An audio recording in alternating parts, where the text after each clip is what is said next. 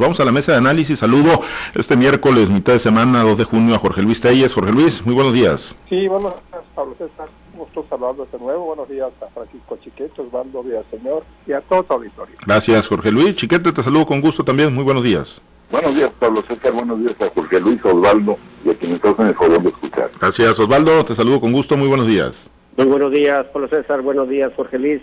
Bienvenido de regreso abrazo, chiquete. ¿Listos? Muchas gracias, gracias. Eh, pues ya llegamos a la otra orilla, ¿no? Como se dice coloquialmente, llegamos al extremo, el 3 de, el 3, el 4 de abril, cuando arrancaron las campañas, ese domingo 4 de abril, pues se veía lejano, ¿no? Este 2 de junio, el día de la conclusión de las actividades proselitistas, y bueno, pues llegamos al día 60, Jorge Luis, eh, ya los candidatos tendrán hoy la última demostración de, de poder, de músculo, las últimas movilizaciones, tratarán de dejar pues seguramente con su cierre los principales candidatos, los abanderados de los principales bloques, Morena Paz con Rochamoya, Mario Zamora Gastelum con la coalición Va por Sinaloa y los integrantes de sus respectivas fórmulas, pues seguramente este día tratarán de dejar ahí en el imaginario colectivo que, que fueron los mejores en función pues de eventos a los que seguramente les meterán mucha espectacularidad, mucha pirotecnia el día de hoy, pero bueno, lo que hicieron en la campaña ya lo hicieron, vendrá el famoso periodo de la reflexión y la elección ya queda en la cancha de los ciudadanos para el próximo 6 de junio.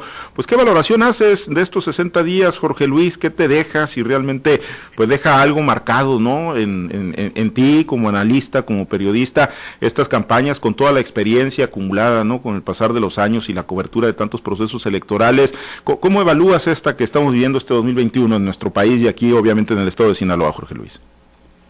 Sí, profesor, pues la verdad es que no me deja nada diferente a, a campañas eh, anteriores hemos cubierto muchas campañas, desde la campaña de Antonio Pedro Corro hasta la fecha, hemos estado muy cerca.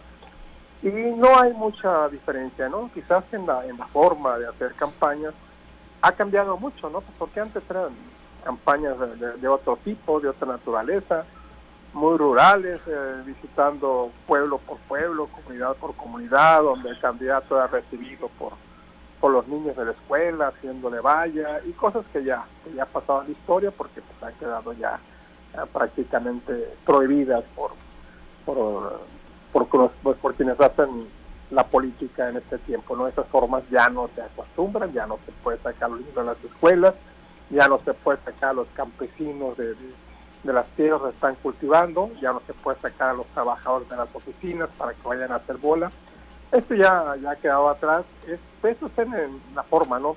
En el fondo, pues viene a ser prácticamente lo mismo, ¿no? Posicionamientos, pronunciamientos, ataques, eh, la guerra de encuestas, que, no tiene mucho, ¿no? Porque antes no se conocían las encuestas, yo me acuerdo hasta la, todavía hasta con Francisco Labastida, no, no se conocía una encuesta real de cómo se llegaban los candidatos a a las elecciones, esto empieza a tomar forma, yo creo que de, pues de Juan Millán para acá, cuando se empiezan a manejar las famosas encuestas, y pues ellas se han convertido en una, herramienta de campaña, y hoy pues las encuestas arrojan pues una muy, muy clara ventaja a favor del candidato Roberto Chamoya, al menos la mayoría de ellas, ¿no? Cierto es lo que se difunden hoy del Universal, dar un empate técnico entre Zamora y Rocha con un 32 y un 33%. Otras encuestas, a ver, áreas y asociados, también da una, da una ventaja de más de 10 puntos a, a Mario Zamora sobre Rocha. Pero hasta la fecha, pues son prácticamente las únicas, ¿no? Que le dan posibilidades a, a, Mario Zamora. Y bueno, pues la mayoría de las encuestas dan favorito a Rubén Rocha, pues no creo que no creo que haya elementos para pensar, para pensar que están del todo equivocadas. Lo que me parece pues eh, muy disparatado es ese 30% que da la cadena, el debate a favor de a favor de Rocha, un 30%, y además una gran ventaja también del candidato Jesús Estrato, Faustino Hernández, en la elección para la presidencia municipal, cuando apenas hace una semana ponía arriba a, a Faustino sobre sobre Sá Ferreiro y ahora pues en los últimos eh, ensayos que se hicieron pues eh, creció creció la ventaja de, de Rocha sobre sobre Zamora grado tal de que la última la última encuesta pues marca 30 puntos porcentuales.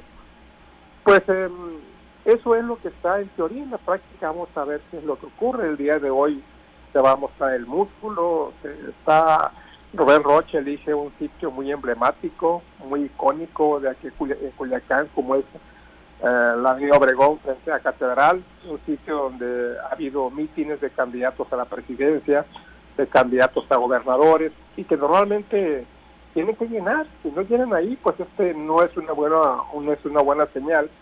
Se trata de llenar y, y, lo eligieron ese sitio porque están convencidos de que van a poder ofrecer una gran concentración. Claro que si no la tienen van a decir que fue porque se respetaron las medidas sanitarias, ¿verdad? Me parece una apuesta arriesgada la que se está jugando el Team Rocha al elegir este sitio, pero pues se trata de, de, músculo, como luego dicen.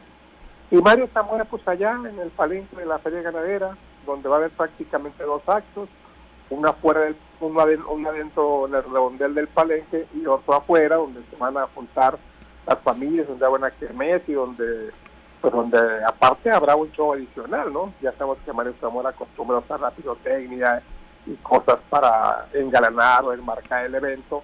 Seguramente lo va a utilizar hoy. Todo esto en una manera de mostrar que hay músculo. Pero pues la verdad es que las encuestas nos dicen prácticamente una elección definida. Yo no quisiera pensar que ya esté definida, que, probablemente eh, sea más legislativa, pero pues bueno, bueno, pues así están las cosas. Pues sí, eh, y lo veremos, ¿no? Digo, la gran encuesta será el 6 de junio, suena cliché, pero pues así será, ¿no? Finalmente con, con este bombardeo, pues eh, muchos dicen hasta grosero, ¿no? De, encuestas, eh, muchas de ellas desconocidas, otras con marcas más acreditadas, y bueno, pues ahí está esta última que saca hoy el periódico El Universal, un medio con reconocimiento nacional y que los coloca en empate técnico. Chiquete, bueno, Jorge Luis decía que de Toledo corro para acá, supongo que tú nos puedes dar referencia de campañas de Alfonso G. Calderón, de Valdés Montoya, de Fortunato Álvarez, también para acá, a ver. Sí, ¿qué te deja la campaña en este? Esta... No, no quieres que te platique de Manuel Páez, de Rodolfo Peloaiza. Ándale, chiqueta, a ver, pues bueno, de la Bastida para acá, pues, ándale. Mira, yo también este, cubrí la de Toledo Corno. Alguna cosa muy ligera de Calderón.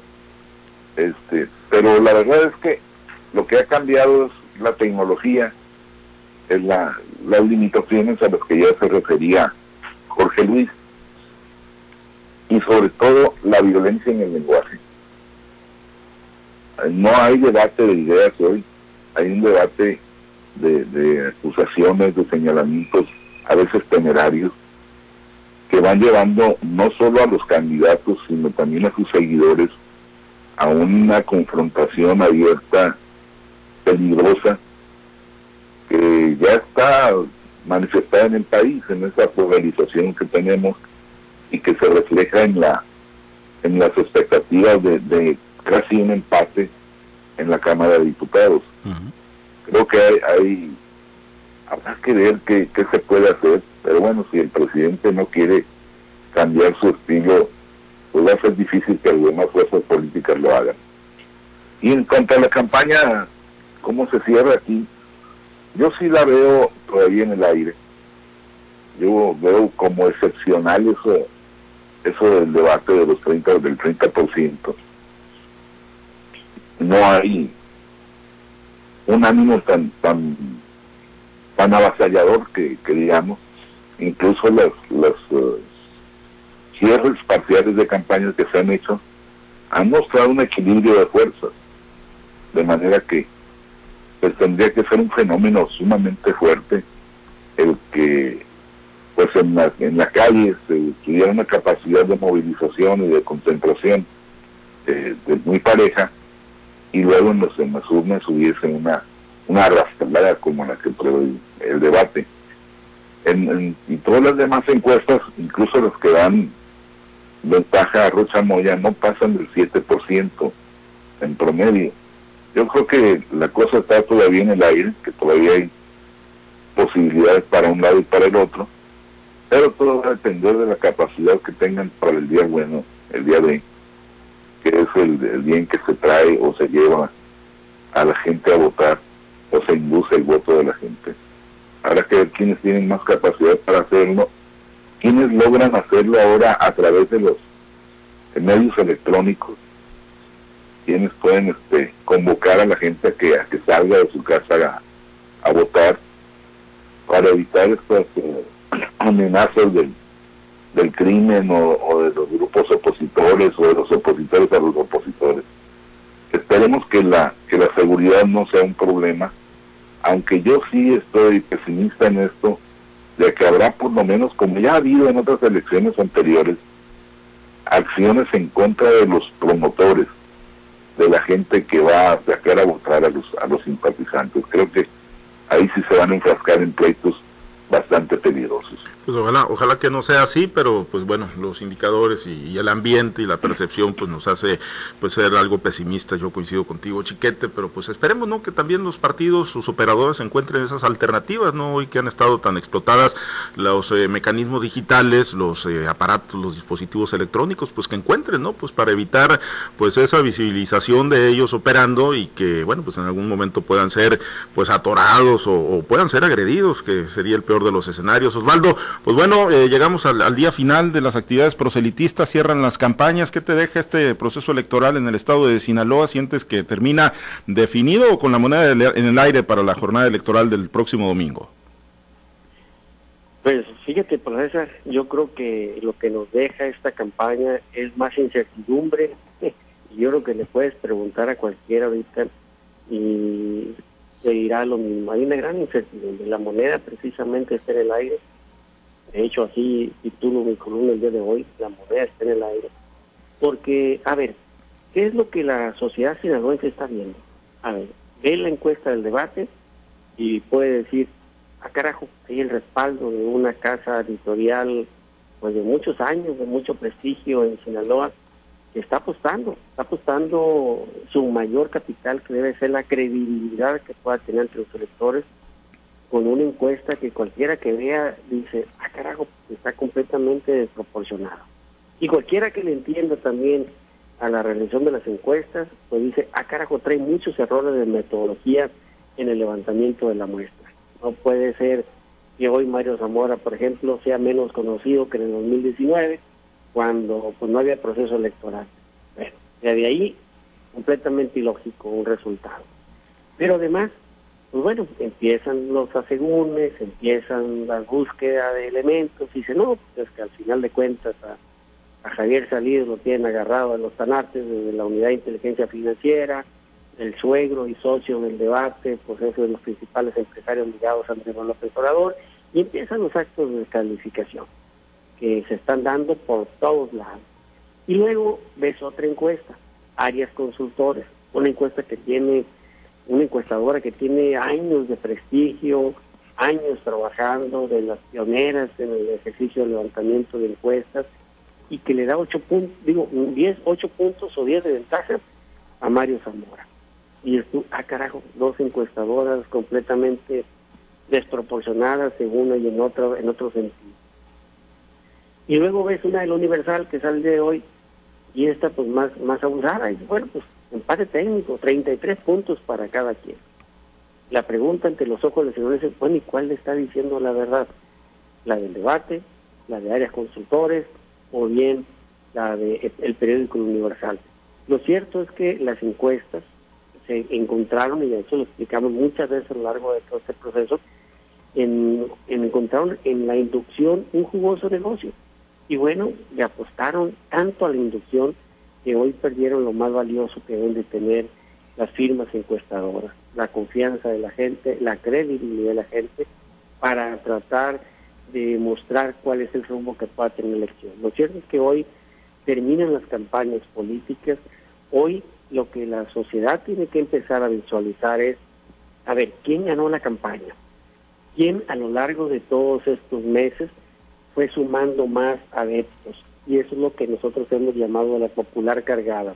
Y bueno, tendríamos que decir que la campaña la ganó de calle el candidato Mario Zamora, fue el que fue sumando más adeptos sobre incluso eh, Rubén Rochamonda. Pero no necesariamente el que gane la campaña gana la elección.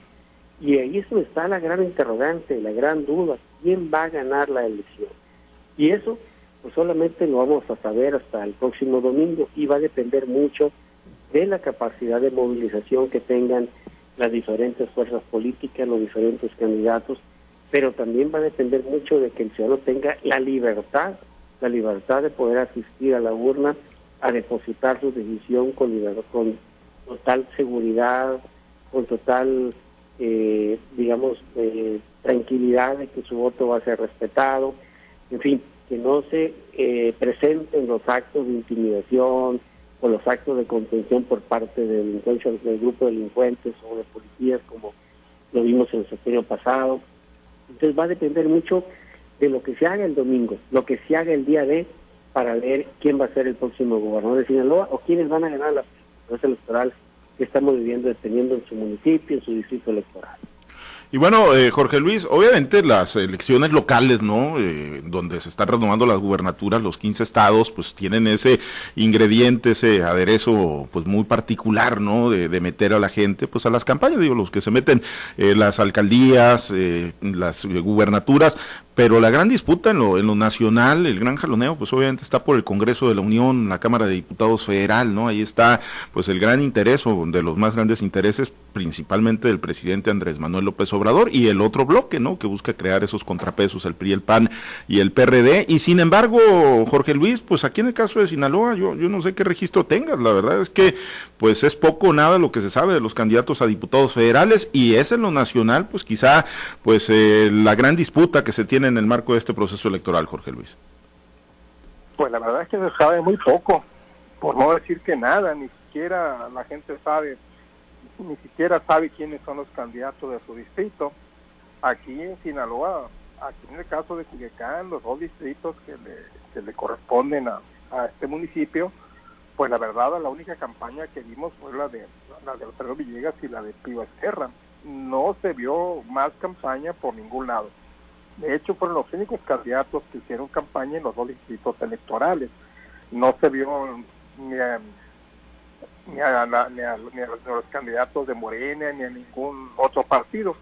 Hay que me observaba yo en esta encuesta que amablemente nos viste llegar del financiero, donde se da una, una 46% para la coalición que encabeza Morena contra 44% para la que encabeza el PRI. Pero hay que recordar que no en todos los distritos este, van coaligados, ¿eh? no en todos, o sea, hay muchos distritos en los que va eh, cada partido solo y esto no sé yo cómo se manifieste en las encuestas. Yo veo que están haciendo una encuesta, pues me queda la idea de que únicamente en los distritos en los que van coaligados, pero hay muchos en los que va el PRI solo, por ejemplo, que va el PAN solo, otros en los que va Morena solo también. Entonces esos distritos pues no están considerados en en las encuestas. Ahora hablan pues de Morena y sus aliados. El único aliado que tiene Morena en este momento a nivel nacional pues es el Partido del Trabajo en la elección federal. Los demás partidos se fueron se fueron solos, no sé por qué razón, pero se fueron solos. Obviamente, una vez en la Cámara, pues van, se van a convertir de nuevo en aliados y Morena tendrá la oportunidad de volver a ser mayoría. Quizás no mayoría absoluta, mayoría calificada, como le llaman, pero sí la mayoría necesaria que ocupa el presidente para aprobar ley, ley tras ley, así no tenga capacidad para aprobar reformas a la Constitución. Pero va a ser muy importante, pues, eh, el, el, que se cuente con estos partidos aliados, que al parecer pues, son aliados prácticamente indisolubles, porque aquí en el caso de Sinaloa, pues me ha tocado observar que hablan, por ejemplo, de la 4T, aunque tengan candidatos distintos a la gubernatura. Hay muchos partidos que dicen son, que son de la 4T, aunque te digo, su candidato a gobernador sea no sea Roberto Chamoyo, sea otro candidato. Entonces, una vez que una vez que se configure la, integración de la próxima legislatura, pues habrá que tomar en cuenta también cuántos gana Morena por sí solo, cuántos gana Morena con la coalición con el PT y cuántos gana con los partidos que se la van a coaligar a la hora de que se llegue a configurar cómo van a quedar las bancadas. Definitivamente no hay por donde Morena y los aliados puedan perder la mayoría simple. Quizá la mayoría calificada también, pues no difícil, prácticamente imposible, muy diferente a lo de hace tres años, pero bueno, el presidente seguramente va a seguir conservando la mayoría que requiere para seguir gobernando como lo está haciendo hasta la fecha, a su estilo, con sus ocurrencias y con sus ideas muy particulares. Sí, efectivamente, y creo que el principal reto, digo, que se han marcado en la agenda PRI, PAN, PRD, pues es evitar que tenga mayoría calificada el presidente, ¿no? Para pues continuar con reformas constitucionales que a juicio pues de muchos y de esos partidos pues están destruyendo instituciones, eh, pero definitivamente que, la primera minoría, chiquete, pues la va a alcanzar Morena, ¿no? En este proceso electoral y con sus aliados pues vamos a ver si le alcanza para mayoría absoluta y ver si le alcanza para mayoría calificada. Me llamó la atención ayer, chiquete, una encuesta que publicó que presentó Latinus y el grupo Reforma en la primera que eh, circunscripción y en la segunda, la primera es en la que está Sinaloa, la primera y la segunda que es la parte norte del país, es donde tiene la, menor intención de voto morena para las elecciones, para la elección de diputados federales, chiquete. Sí, incluso hay un lema que dice que si cae el norte cae todo el país. Y entonces esto pues, te da una idea del, trabajo que le han puesto a, a este a esta elección federal. Yo creo que, pues sí, es, es difícil que Morena pierda la mayoría simple, aunque sea con, sus aliados, que por cierto hay que decir que el único que le va a quedar, según las proyecciones, va a ser el Partido Verde Ecologista de México, porque el PT no alcanza el uno, más que el 1%, lo mismo que redes sociales progresistas y Fuerza por México, el PES. Entonces, pues van a tener que depender del Partido Verde para conformar esa, esa mayoría simple, que es la, la, expectativa más, más eh, viable hasta este momento. Pero, pues quién sabe, Pablo César, es, está muy rara esta, esta situación. El, el, el electorado, pues no sé, en cualquier otro país, en cualquier otra circunstancia, estaría castigando a un gobierno al que se le murieron 227 mil personas por el COVID, al que se, le cayó el metro, al que se le ha caído la economía de manera tan dramática. Y en fin, decisiones tan graves como la del manejo de la medicina o la suspensión de la medicina que todavía sigue afectando incluso a la gente del Seguro Social. y sin embargo no es así. El presidente tiene una magnífica calificación hay una, una serie de calificaciones muy malas sobre cada una de las ramas de la administración pública, pero esto no se refleja en el presidente y el presidente sí se refleja como un elemento de, de morena para inducirles el voto. Entonces, todo, todo sigue en el aire. Yo no, no me sorprendería ningún tipo de resultados. Sí, efectivamente, ¿no? Y, el tema de las evaluaciones, precisamente, ¿no? Pues ahí están. el presidente sí conserva eh, una fortaleza importante que ronda casi el 60%, Osvaldo, pero la evaluación de gobierno, y eso es lo que pues, de repente resulta incomprensible, como lo dice Chiquete, ¿no? Cómo eh, está reprobando temas de seguridad, de salud, de economía y, muchas ramas, eh, pues que son los, las necesidades torales o las exigencias principales del ciudadano, del gobernado, y, y pese a que está reprobando en las evaluaciones que están haciendo diferentes medios, diferentes empresas, él como presidente, él en su popularidad, en su imagen, sigue con buenos niveles de aceptación, Osvaldo. Yo creo que tendríamos que volver a repetir que hoy las encuestas están convertidas en un instrumento de fe. El que quiera creer en ellas las cree y el que no, pues no las cree. Ya es un asunto de, de fe personal. Lo que sí es cierto es que esta campaña no se va a parecer, o esta elección no se va a parecer en nada, se va a parecer a la elección del 2018. La gran apuesta que tiene Morena al día de hoy está fundada y fincada precisamente en los beneficiarios de los programas sociales. Ahí está la apuesta. Tú empiezas a platicar con los morenistas ahorita y dicen, eh, Rubén Rocha va a sacar un promedio de 620 mil votos. ¿Y a qué atribuyen los 620 mil votos? Ah, es que hay 605 mil beneficiarios en Sinaloa.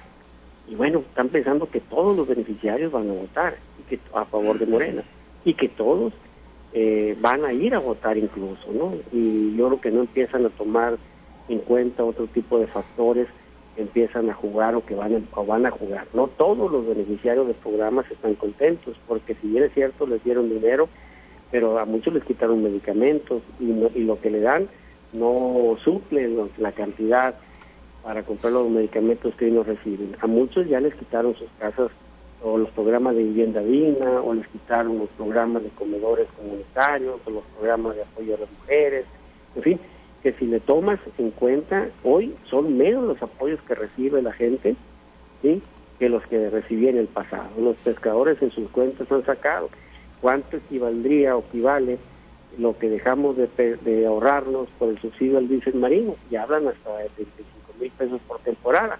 ¿Cuánto les da el gobierno? 7 mil pesos en efectivo. Entonces, están prácticamente recibiendo menos apoyo que lo que recibían en otros sectores. Entonces, hay mucha gente que ya empieza, que le empieza a caer el 20 y no todos los, no todos los beneficios del programa van a salir. Entonces, yo creo que va, va a ser interesante ver cómo se va a mover la gente en función de si ha sido beneficiado o ha sido afectado por el actual gobierno en sus intereses personales.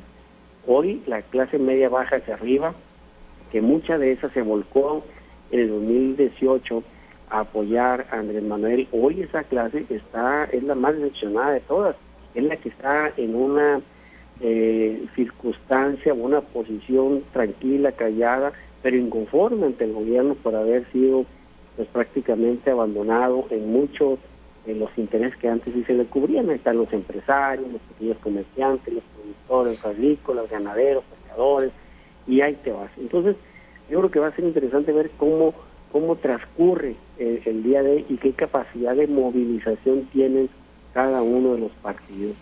Insisto, la moneda está en el aire y el día de va a definir el rumbo de la elección. Pues ya lo veremos y pues también eh, checaremos ahí por la tarde noche que pues impresión dejan ¿no? en estos cierres o en sus eventos los candidatos a los diferentes puestos de elección popular. Por lo pronto nos despedimos. Osvaldo, muchas gracias, excelente día. Habrá que estar pendiente. Saludos muchachos. Jorge Luis, muy buen miércoles. Gracias. Gracias, Chiquete. Excelente día. Buen día, saludos a todos. Muchas gracias a los compañeros operadores en las diferentes plazas de Grupo Chávez Radio. Muchas gracias a Herberto Armenta por su apoyo para la producción y transmisión de Alta Voz TV Digital. Nos despedimos. Soy Pablo César Espinosa. Le deseo a usted que tenga un excelente y muy productivo día.